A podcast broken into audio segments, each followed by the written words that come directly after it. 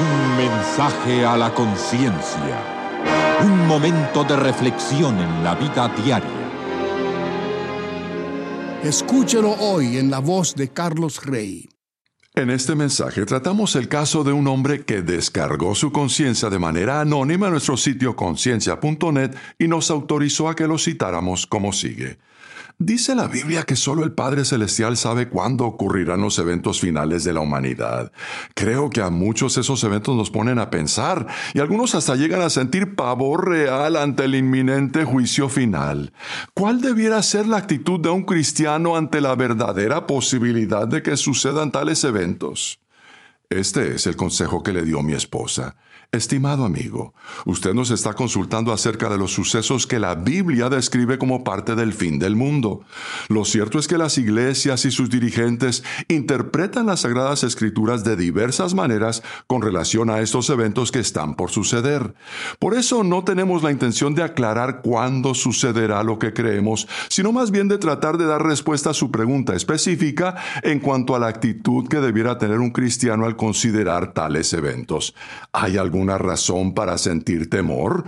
Ser cristiano es seguir a Cristo, estudiando sus enseñanzas y esforzándose por ponerlas en práctica en la vida diaria. No es, como creen algunos, lo mismo que ser una buena persona. La Biblia deja en claro, de principio a fin, que es imposible llegar a ser lo bastante bueno por sí mismo. El apóstol Pablo lo dijo de este modo.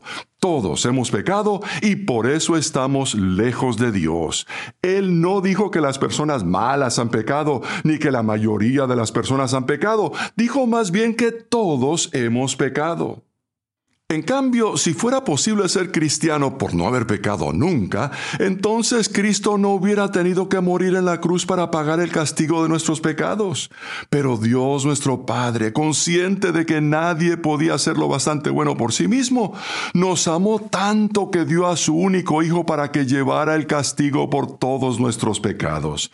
Por eso el ser un seguidor de Cristo es reconocer que jamás podremos ser lo bastante buenos por nosotros mismos y que necesitamos un Salvador para que nos salve de nuestros pecados. Una vez que hemos aceptado el perdón que Dios el Padre nos concede en el nombre de su Hijo Jesucristo, seguimos luego a Cristo al estudiar sus enseñanzas y obedecerlas. Quienes temen los eventos del fin del mundo y el juicio final no comprenden o no reconocen que Cristo está dispuesto a perdonar sus pecados y borrar todo aquello por lo que se les habría condenado. El castigo por sus pecados ya ha sido y se les ha declarado inocentes.